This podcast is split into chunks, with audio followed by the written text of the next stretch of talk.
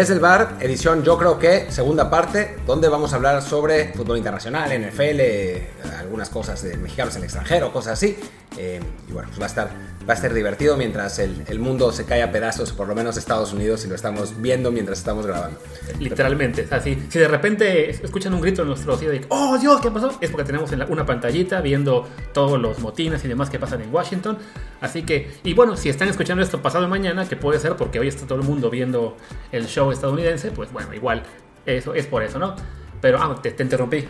Bueno, yo soy Martín del Palacio. Yo soy Luis Herrera. Ahora que por primera vez estamos grabando el programa en el mismo lugar los dos, entonces nos podemos interrumpir con más tranquilidad, no como antes que era un sonido raro cada vez que uno interrumpía al otro. Pero bueno, yo soy Luis Herrera y como siempre les recuerdo, por favor, suscríbanse. Estamos en Amazon Podcast, Spotify, Apple Podcast, y muchas más, ya ni recuerdo cuáles son, pero bueno. No sé qué, Himalaya, eh, Castbox, no iBox, pero bueno, Amazon Music, Spotify, Apple Podcast, Castbox son de las apps a las que llega más rápido el episodio, así que son buenas para suscribirse. En otras tarda un poquito más.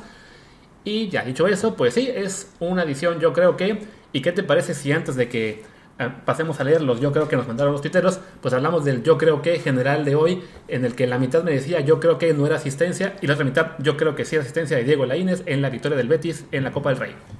Pues fue un pase, o sea, Diego Lainez llevó la pelota, eh, acarreó la pelota eh, eh, pasado la media cancha y después le tocó, se la tocó en bastante corto, la verdad, aunque respetando la velocidad de, de Juanmi. De Juanmi, de Juanmi.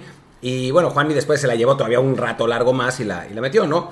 Digamos que según la definición estricta de asistencia, que es el último pase antes de que una jugada termine en gol, es asistencia. Así es, sobre todo porque en este caso Juanmi no tuvo que regatear, no tuvo que quitarse un defensa, no, no, o sea, no le rebotó el primer remate, o sea, simplemente pues el de Diego fue el último pase, lo dejó en buena posición, creo que incluso que Juanmi dio un toque de más, debió haber rematado sí. una, un momento antes. Abrió, abrió demasiado, pero después, después definió bien. Después definió, entonces pues sí, cuenta como asistencia, no sé por qué hoy en Twitter algunos de ustedes se pusieron muy intensos con eso, con que, ah, pues no era asistencia, oye, pues lo era, ¿no?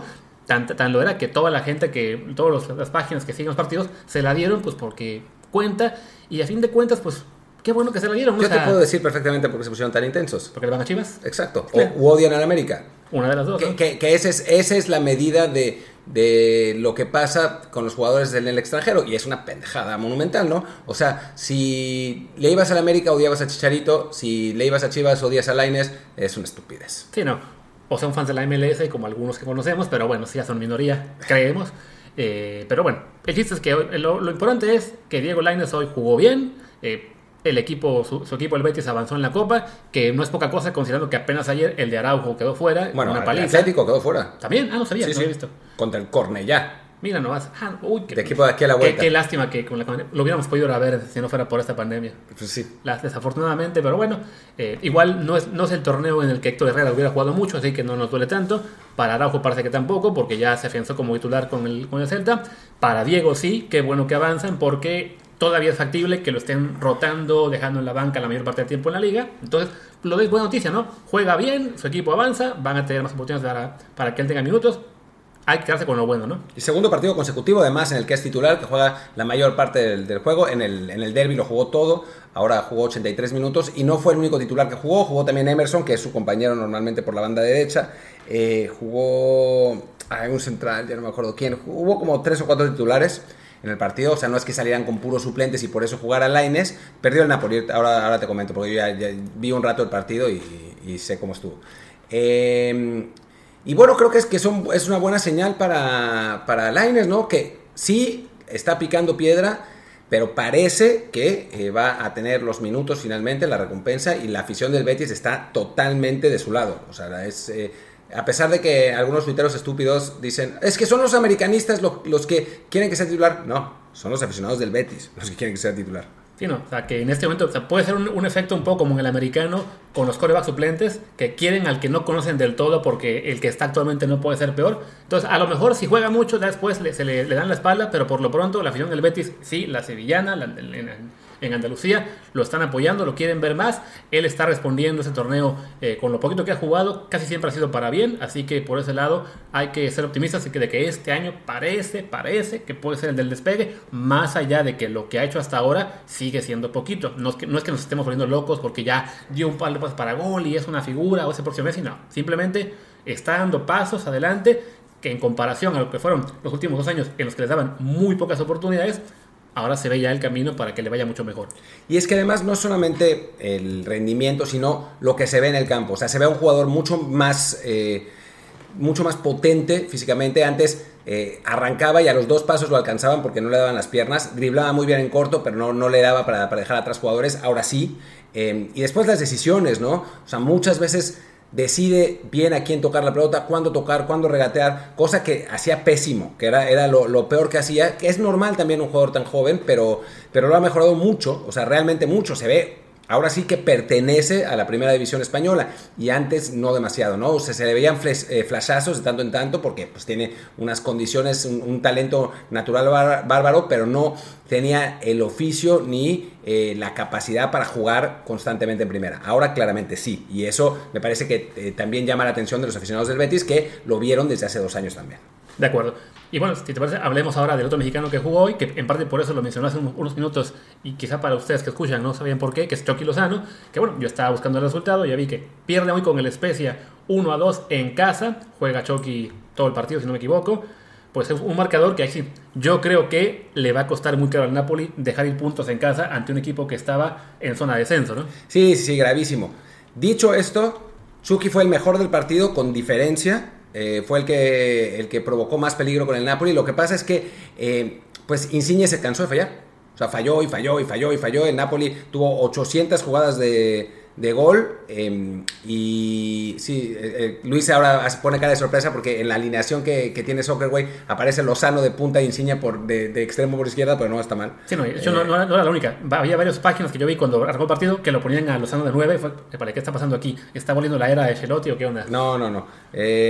Pero, pero sí, eh, Lozano generó un, montón de fútbol, otra vez eh, siendo vertical, otra vez siendo peligroso, otra vez siendo incisivo. Lo que pasa es que Napoli se cansó de fallar y al final terminó perdiendo el partido. Y sí, es grave. Eh, ahora está en quinto lugar después de, de... Le empataron a la Juve. No, la Juve ganó. Sí, ah, ya, le ganó, ya le ganó al Milan. Le ganó al Milan ya, 3-1. ah, ok.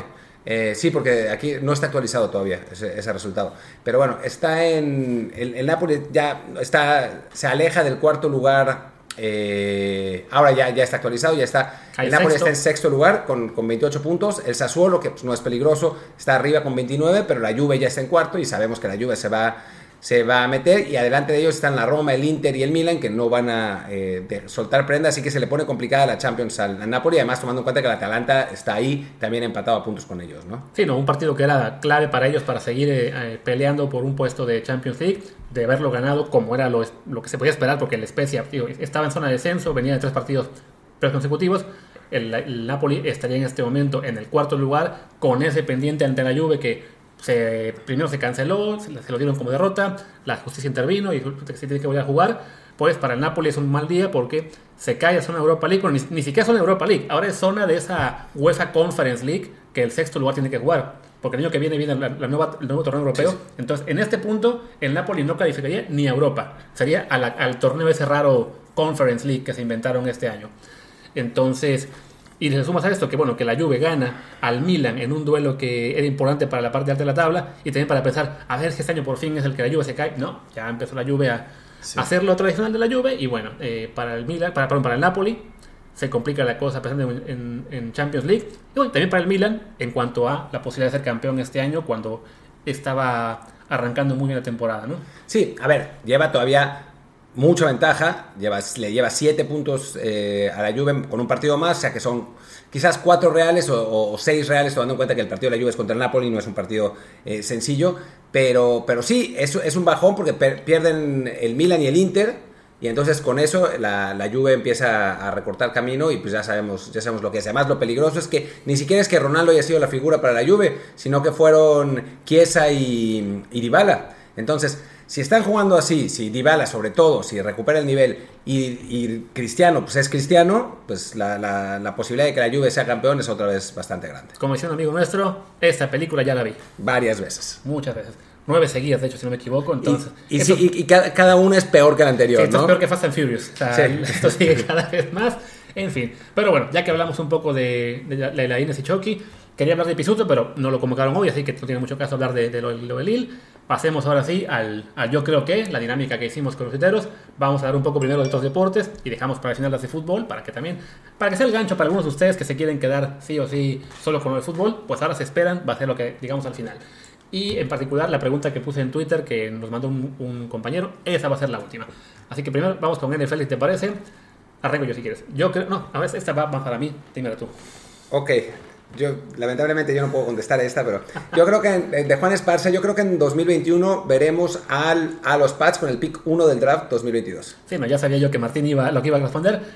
No, o sea, ya la verdad es que no lo veo porque, no porque sea fan de los Pats y crea que van a ser campeones en un año después, no, simplemente son un equipo que en este momento pues estaba en 7-9 y sus perspectivas para el año que viene son más de mejorar tantito a derrumbarse a una temporada 2-14, ¿no? Entonces sí, es mucho más probable que el año que viene los Pats vuelvan a estar en esa medianía de 6, 8 victorias, quizá 9 si lo hacen bien en la agencia libre, a que se derrumben eh, considerando que tienen mucho espacio en el top salarial, buenos picks del, del draft, o sea, en cuanto a posición. Entonces, no, la verdad es que para los, para los Pats, pensar en el pick número uno del, del draft, la verdad sí, lo veo muy lejos, porque además hay equipos que están mal año tras año, que lo seguirán estando seguramente eh, antes que equipos como los Pats, los, no sé, los Saints. los Saints, que pueden tener un mal año, pero van a levantar porque la organización, el coach, el dueño, el gente general en general son gente capacitada. ¿no? Entonces, la verdad, lo siento Juan, pero no se van a ir tan abajo. No, y además el calendario es más propicio para la división, que este, este, año era complicado. Por otro lado, la división tiene que, tendría que estar mejor, ¿no? Los Bills no van a bajar, los Dolphins en teoría tendrían que mejorar y los Jets no pueden empeorar, así que,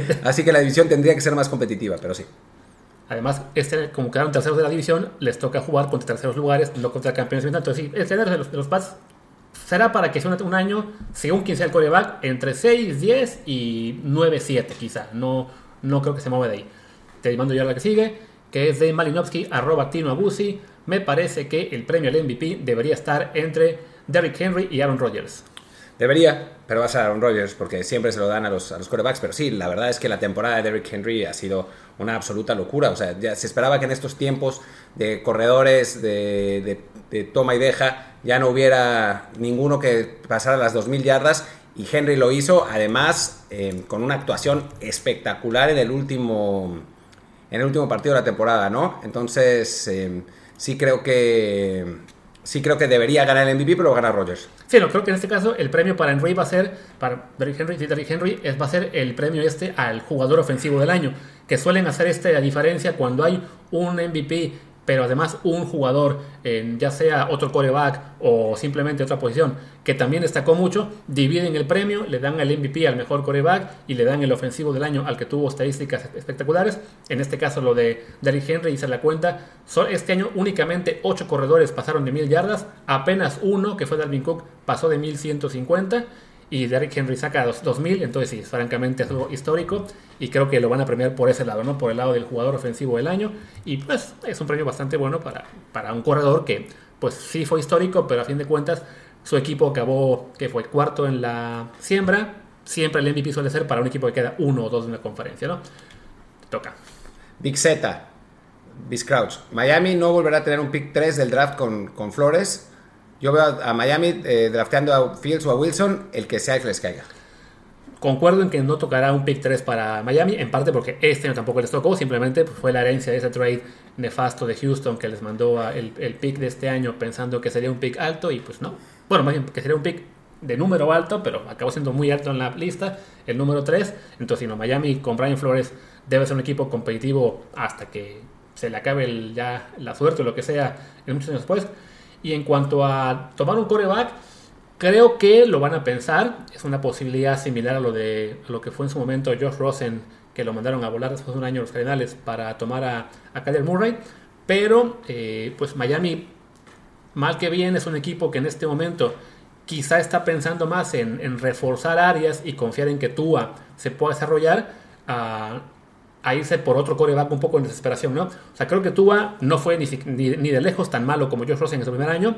Sí, se quedó un poco corto a lo que había estas expectativas, pero también creo que es un poco por la comparación con Joe Burrow y, y Johnny Herbert, Justin Herbert, perdón, que lo hicieron muy, muy bien.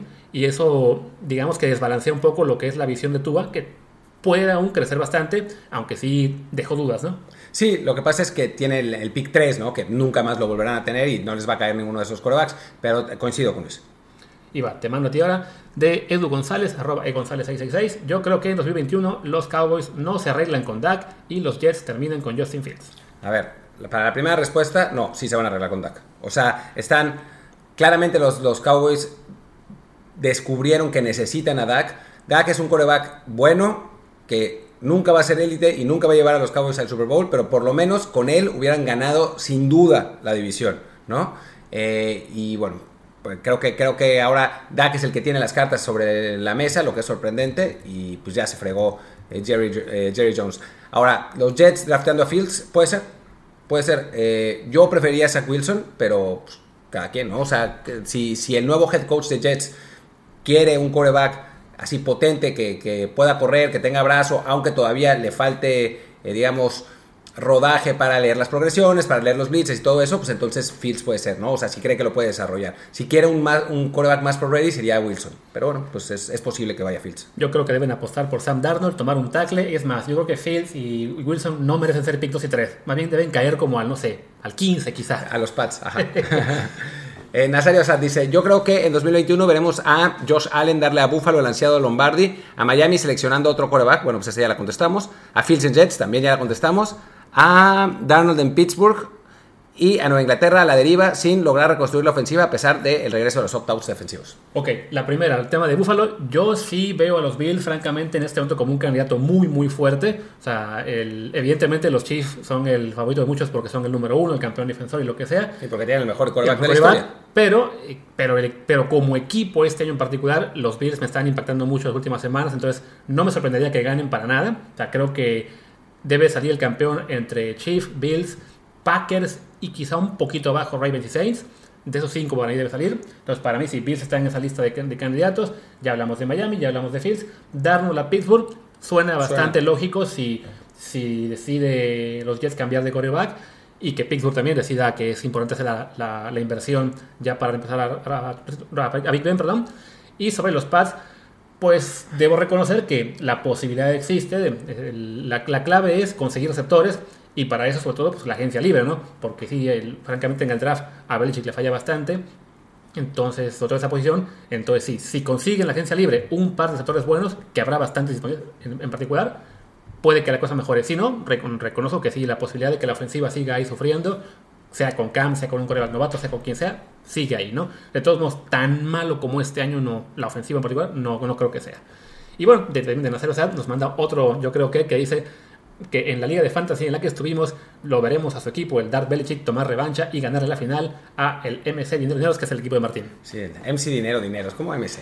Eh, sí, eh, lo que pasó en esa liga fue que se me lesionó Christian McCaffrey en la semana 2 o 1 o 3, no sé, y, con puros corredores del montón le terminé ganando a él que tenía al equipo de ensueño, le gané las semifinales y terminé ganando la liga, entonces pues se quedó un poco marcado. Sí, no, de entrada yo, yo no creo que el año que viene en esa liga se permita un cambio extraño en el que el, en, el que equipo bueno consiga Davante Adams y le manda corcholatas al otro equipo, ¿no? Así que por ahí, Nazario, yo no sería tan optimista con, tus, con mis posibilidades, porque además te tocará el pick 11 y pues con el pick 11 no vas a conseguir a Davante Adams tampoco. Ni yo, ni yo a Christian McCaffrey con el 12, pero bueno, a ver qué pasa. Ok, eh, vamos con. Ah, son, es que son varios. De, el balón siempre al 10. Si quieres, dividimos de 2 y 2. Eh, además, es chistoso porque puso 1, 2, 4 y 5. Ah, no, porque el 3 era ah, de. como 8, entonces de, de, de fútbol, sí. Ok. A ver, ahí te va. Yo creo que. A ver, no, al revés. Vamos, tú me haces las primeras dos, porque okay. son de cosas que sé más. ok. Dice que él cree que los Chiefs serán campeones de Super Bowl y que Sergio Pérez quedará cuarto del Mundial de Pilotos de Fórmula 1 con Hamilton como campeón. Sí, yo creo que los Chiefs van a ser campeones del Super Bowl. O sea, no, he, he aprendido a no apostar contra Mahomes. Por más bien que se vea, que se vea Bills y eso, es que en, en los momentos claves Mahomes siempre ha sacado la, la casta, así que, que, lo veo posible. Sobre Checo en cuarto lugar del campeonato de pilotos, pues es posible, tiene el, tiene el coche, eh, tiene, digamos, si el Red Bull es suficientemente bueno como para competir a los Mercedes, pues no, no es descabellado que termine cuarto, no es imposible que termine tercero incluso, ¿no? Eh, pero bueno, cuarto es un, es un lugar posible. Y que Hamilton repita título, pues eso creo que no hay que hacer, no hay mucha controversia. ¿no? va a ser, está, es, más fácil esa que la de Mahomes incluso, francamente. Y después, bueno, eh, las otras dos son que Lakers son bicampeón y que Dodgers también vuelve a ganar. Pues son equipos muy poderosos en, la, en las grandes ligas de béisbol y en la NBA son ligas, sobre todo la de béisbol, en la que es muy complicado repetir.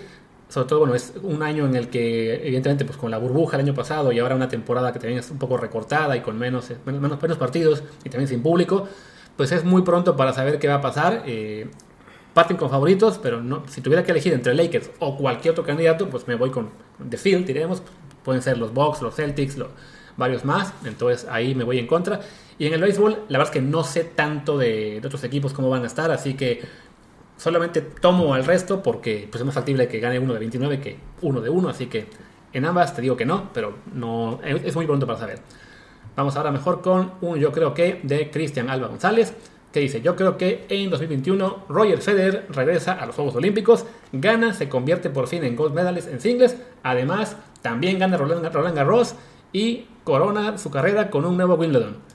A ver, o sea, obviamente Cristian, Cristian que es un muy aficionado al tenis, y hace mucho que, me sigue en Twitter y que tenemos contacto, eh, creo que es un federerista convencido.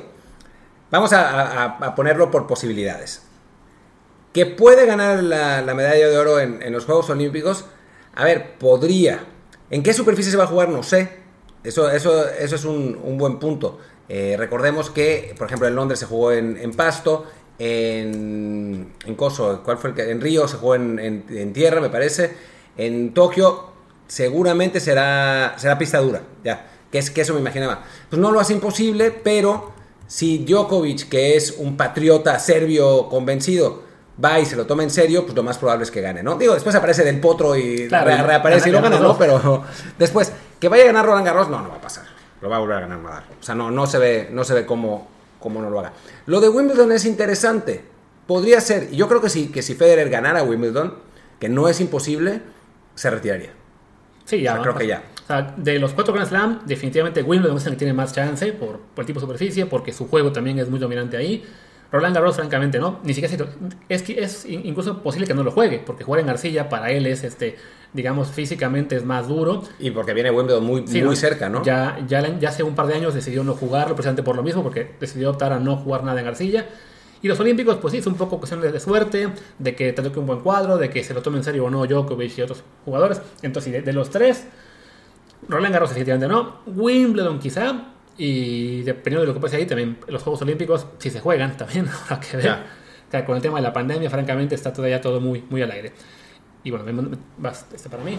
Eh, bueno, pues una que ya contestamos más o menos. Eh, Robertiño, Robert Stark. Yo creo que Checo Pérez terminará siendo tercero en el campeonato de pilotos en la temporada 2021. Ha llegado a su proceso de maduración y tiene el coche para poder competir, no contra Hamilton, pero sí contra Bottas. Sí, creo que es el objetivo justo de Checo este año. O sea, ya el año pasado eh, acabó cuarto, superando al, al Red Bull de Albon. O sea, digamos que teniendo el tercer mejor carro, logró rebasar a un piloto del segundo mejor equipo en este caso, su, seguramente sí, el objetivo realista es, por un lado, ayudar a Verstappen a pelear con Hamilton, ayudar a Red Bull a ganar la Mercedes, y para ambas cosas, pues es muy importante también para él ganarle a Bottas la pelea de, escuderos. Así, Entonces sí, yo lo veo factible, creo que la presión sobre Bottas es importante, sobre todo ahora que se vio en esa carrera en la que, jugó en la que corrió George Russell, que le ganó básicamente en casi todo el fin de semana. Entonces Bottas en este momento está pasando un va a ser un año para él similar a lo que fue para Albon el cierre de la temporada 2021, temporada 2020. Así que sí creo que Checo tendrá algunas opciones de quedar tercero. Sí habrá que ver si Red Bull les puede dar un auto a él y a Verstappen lo suficientemente fuerte para competir con los Mercedes, ¿no? Y bueno, ya, con eso acabamos las, preguntas de no fútbol. Regresamos a la parte que les gusta más a ustedes, que es el fútbol. No sé por qué, ¿por qué quieren todos fútbol? Pero bueno, Josuel, ¿qué es? Josuel, no, Joshua López dice, yo creo que en 2021 el Manchester United será campeón de alguna copa y el Atlético ganará la liga. A ver, está complicado que el United gane por lo menos la Copa de la Liga porque ya perdió la, la semifinal. Después, pues vamos a ver la FA Cup, en la Europa League puede ser también, o sea, yo lo veo complicado, ¿eh? O sea, creo que es, que es complicado que gane cualquier cosa. La Europa League debe ser su, su principal eh, apuesta. ¿Y la otra que el Atlético, era que el Atlético va a ser campeón? Ajá, de la, de la liga. No, yo creo que va a ganar el Real Madrid. Eh, a ver, el Atlético se ha visto sólido y ha ganado partidos que, que, que tiene que ganar. Pero me voy por la, por la historia y la historia dice que siempre el Real Madrid y el Barcelona logran recortar la ventaja, excepto, bueno, con Simeone no es siempre así, pero es muy común. Me encantaría ganar el Atlético. O sea, me gustan los campeones diferentes y no, no quiero que gane ni el Madrid ni el Barça, pero, pero por el momento no metería las manos al fuego porque eso sucede. Sí, también creo que bueno, nos envió esto antes de que se jugara la semifinal de la Obvio, Copa de la Liga, obvio. entonces evidentemente te- le tenía más fe al Man U.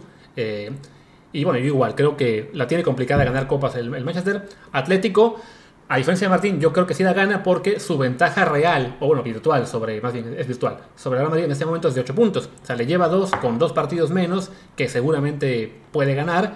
Eh, y más allá de que pueda parar contra el Madrid o contra el Barça, incluso todos los juegos, pues sí, la, ventaja que puede sacar ante el resto de rivales y también el hecho de que el Madrid y el Barça están perdiendo bastantes puntos en partidos contra equipos menores, creo que eso ayudará a que el Atlético se, sí, se pueda hacer campeón de nuevo de liga.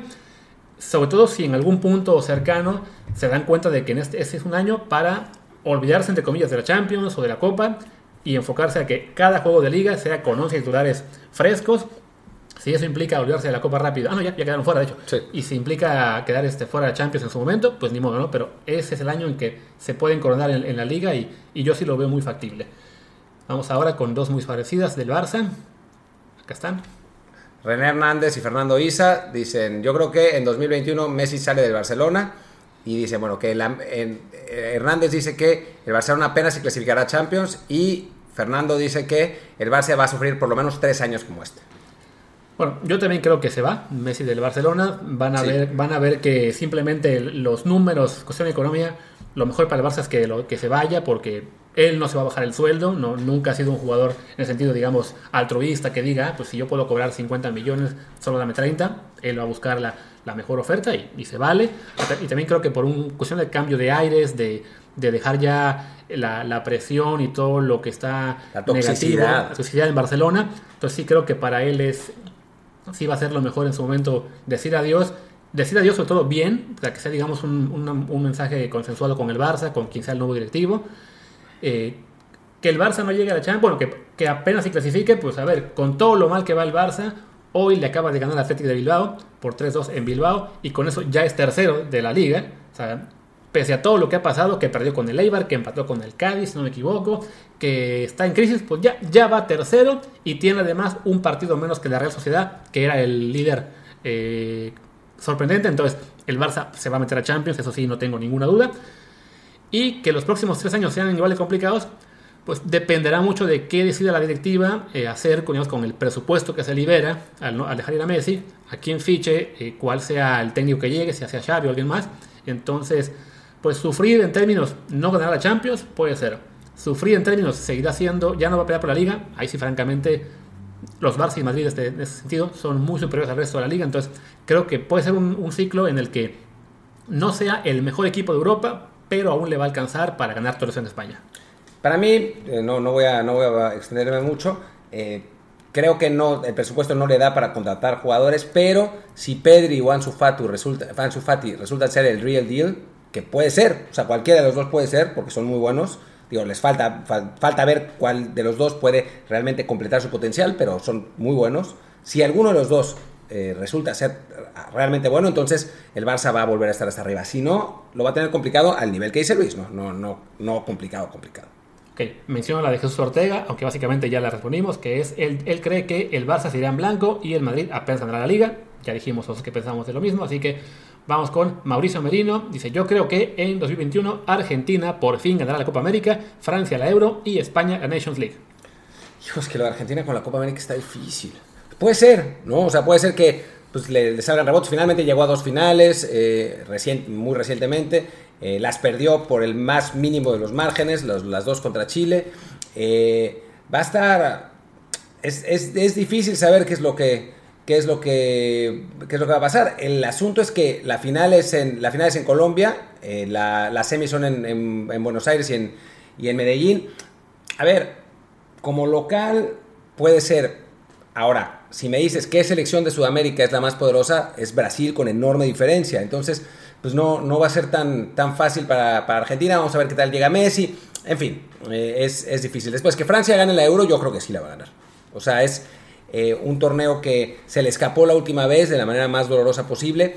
Este equipo de Francia es aún mejor que el que, que- tenía. Cada vez que nos bromeamos, por cada vez que sale un, un joven así de la nada que resulta ser una- un crack en alguna liga, es francés. Sí. Sí, oh, este joven que está dominando la liga alemana, francés. Este joven que está dominando la liga belga, francés. O sea, hay un montón de franceses no solo de esta generación, sino de la siguiente, eh, tienen, hay, hay, hay otros rivales importantes, sobre todo Inglaterra, España, eh, que son, que son buenos, buenos equipos, pero, pero no se ve cómo. Y sobre la, la Nations League, pues lo de España puede ser. Eh, es un torneo que obviamente no tiene la importancia del euro, los equipos no la toman tan en serio, España la está tomando con mayor seriedad y en su, proceso de renovación está eh, pues jugando con lo mejor que tiene y jugando realmente bien, con recordemos el triunfo sobre Alemania de 6 a 0.